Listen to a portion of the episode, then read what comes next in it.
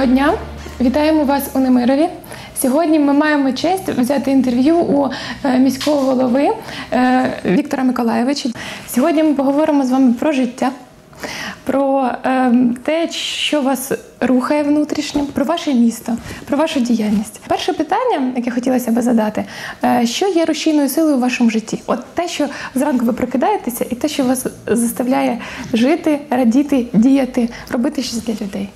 Знаєте, е, рушійною силою кожного у житті є та мета, яку ти перед собою ставиш. Після того, як тебе обрали міським головою і тобі довірили місто, а потім усю громаду, то рушійною силою є те, що ти маєш зробити для об'єднаної громади для того, щоб не розчарувати людей. І в першу чергу, напевно, ем, досягнення тієї мети, щоб наше місто зробити європейським, об'єднану громаду зробити такою, якою буде пишатися не тільки міський голова, а кожен мешканець, щоб тут було комфортно проживати, щоб звідси не захотіли виїжджати люди, щоб кожен, хто проживає у нашій об'єднаній громаді, Гордо міг сказати, я житель Немирівської об'єднаної громади. Я тут хочу жити, і наша об'єднана громада найкраща в Україні. Оце і є тією рушійною силою, є те прагнення моє і наших жителів, моєї команди, з якою я працюю.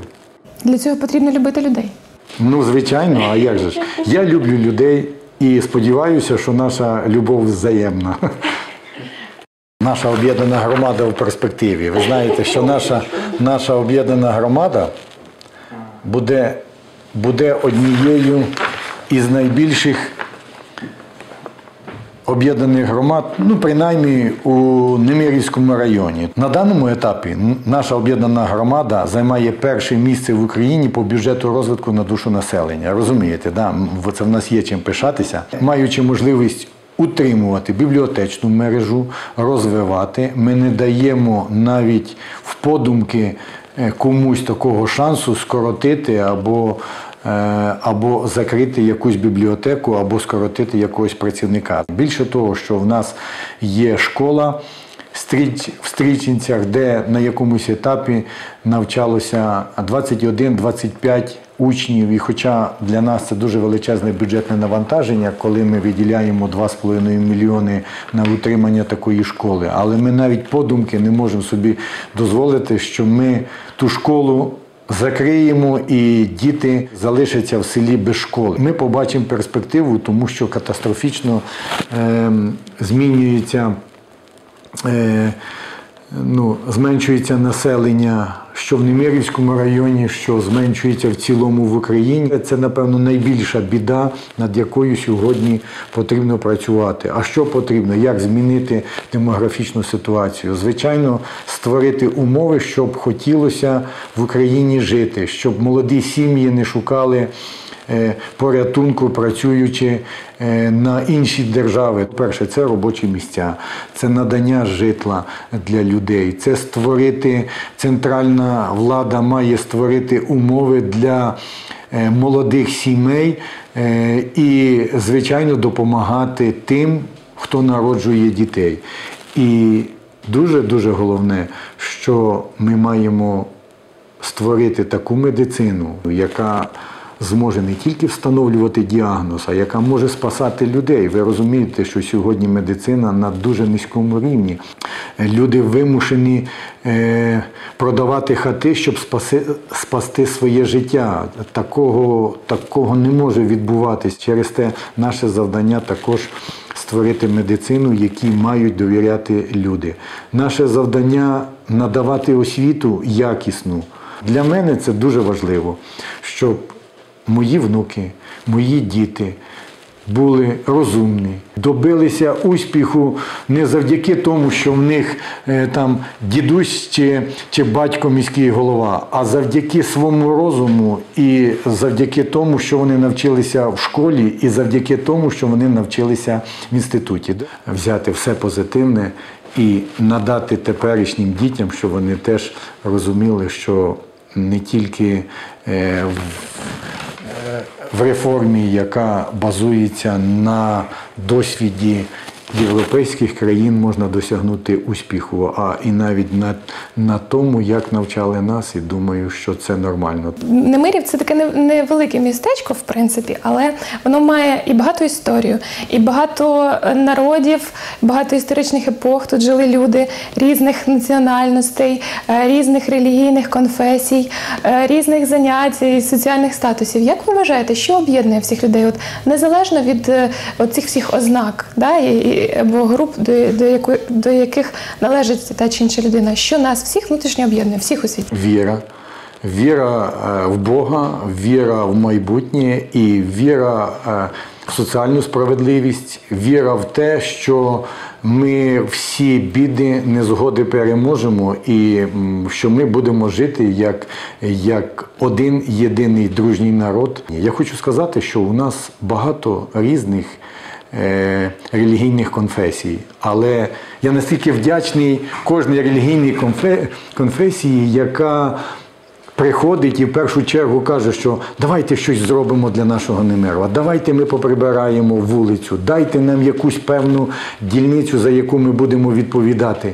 І от всі ці пропозиції надходять тільки від, від віруючих людей, які бачать чуть-чуть наше місто по-іншому, які працюють не тільки для міста, для себе, а мені дуже подобається, що вони кажуть, ми працюємо для Бога. От мені, мені це дуже приємно. Хочеться допомагати, хочеться сприяти таким людям. Наскільки важливо мати цю от вищу мету да? в, в- в житті? Е, Наскільки важлива активність кожної людини в побудові е, такого творчого суспільства, да? ем, ну, благотворного для всіх? І що кожен може на своєму місці е, зробити для того, щоб теж бути частиною цих змін позитивних? В першу чергу потрібно починати з зміни свідомості, а потім ми всі маємо говорити за те, от давайте тепер розбудовувати наше місто, давайте тепер е, будемо будувати для все те, щоб стало, е, щоб створило комфортне життя для проживання його мешканців. Через те, напевно, свідомість первинна. А яким чином її змінити? От просто звичайній людині, можливо, ви поділитесь своїм досвідом. Ті люди, які не вірять ні в що, вони напевно повин- повинні в щось повірити. Кожен вчитель, е, кожна сім'я має в першу чергу виховувати свою дитину такою, якою вона хоче бачити все суспільство і цілу державу. Якщо з цього не почати з виховання дітей з дитячого садочка, то ми, то ми не побудуємо з вами ту державу, про яку ми всі мріємо.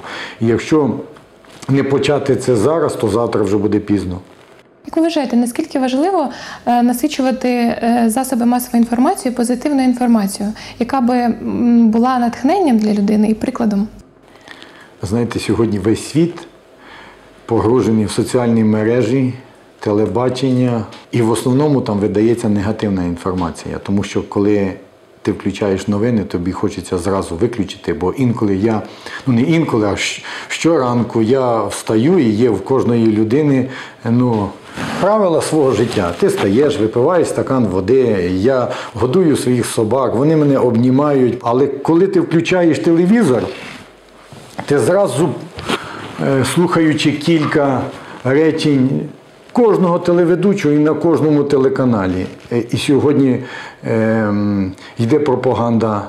А, я- кажу відверто, тому що показуючи на телебаченні, що відбувається в світі, то сьогодні йде пропаганда насильства і таких негативних ситуацій. А немає нічого такого, що сіє добро і віру е, в добро і справедливість. Мало таких передач, які розказують про позитивні моменти в житті. І після цього, коли ти подивишся телебачення, перед тим як ти хочеш випити стакан води, то я впевнений, що цей стакан води вже заряджений негативними емоціями. Виключаєш телевізор, не слухаєш нікого. І тоді тільки починаються в тебе якісь позитивні моменти. Наша мета, як Немирівської міської ради, забрати в першу чергу дітей з соціальних мереж. Ви знаєте, скільки є негативних наслідків е, перебування людей в соціальних мережах. І перебування людей в соціальних мережах навіть призводять до, до смертей ем, багатьох дітей. Ви знаєте, які були там різні ігри. то сьогодні Немирівська міська рада може пишатися тим, що ми побудували два класних стадіона. Ми провели класніші змагання по, по футболу, де приймало участь кілька сотень дітей і дорослих. Почали реконструкцію спортивного комплексу, який нам передали на баланс. В майбутньому році ми маємо зробити усе, щоб відремонтувати цей спортивний комплекс. Ми починаємо. Е- реконструкцію музичної школи, почали вже реконструкцію будинку дитячої творчості. Ми не закрили жодну бібліотеку, тому що коли вчені доводять, що людина, яка е, читає в інтернеті статтю, е, запам'ятовує на 60% менше. У всьому світі ходять в бібліотеки люди. Чомусь вони не сидять тільки в соціальних мережах, хоча кажу, що інтернет це дуже величезне досягнення у світі, але в бібліотеки ходять, читають. Через те ми, ми не закрили жодну бібліотеку. Ми зберігаємо всі книги. Більше того, ми докупляємо книги і створюємо свою бібліотечну мережу. За нас, напевно, через років 20 згадають е, наші е, діти чи внуки, що ми все-таки зберегли, а не, а не посписували книги. І я вам кажу, що наступить такий момент, коли книгами будуть дорожити і цінувати, і читати їх. Тому що е, своє дитинство я проводив в бібліотеках. Мені цікаво було читати е, книги. Своє дитинство я проводив е, на вулиці, на полях, бо тоді стадіонів не було. Ми шукали м'яча, і навіть інколи кет не було. Тому що в кого є кеди, то той вже був ну якби це серйозним футболістом. Приходилося грати в футбол босяком. Але це наше дитинство, яке ми любили, і сьогодні ти згадуєш своє дитинство і згадуєш, е, як, яке воно було тобі дороге і яке воно було щасливе. Е, я думаю, що наших дітей потрібно забрати все-таки з соціальних мереж і показати, який гарний світ без комп'ютера, тому що відносини між батьками і дітьми йде через соціальні мережі, спілкуються, чи е, я інколи спілкуюся через соціальні мережі зі своїми внуками. Мені, мені це неприємно. Мені хочеться живе спілкування, таке, як е, у віруючих людей, спілкування з Богом. Ем, ви говорили про віру, скільки важлива вона в житті людини кожної. Е, от і всі віри вони говорять про істинну любов, про любов безумовну. Е, що для вас безумовна любов? Безумовна любов. Угу. Любов в тому вищому її е, прояві, про які якраз і говорять всі релігії світу, власне, в своїх зернах, в своїй глибині. Безумовна любов це звичайно щире відношення людей один до одного, тому що інколи в людей буває так, що ми говоримо за віру, за любов, а за душею тримає камінь. Через те для мене е, важливим це є ну, якби, щирість людей і в першу чергу і довіра один до одного. От тоді в загальному це буде безумовна любов. Робота, яку ти направляєш е, для блага ж свого і своєї громади, це навпаки, як е, як, е, як благо, ти створюєш для себе благо. От тоді ми створимо нормальне суспільство, нормальну об'єднану громаду, яка буде однією із найкращих в нашій Україні. Це напевно це так потрібно.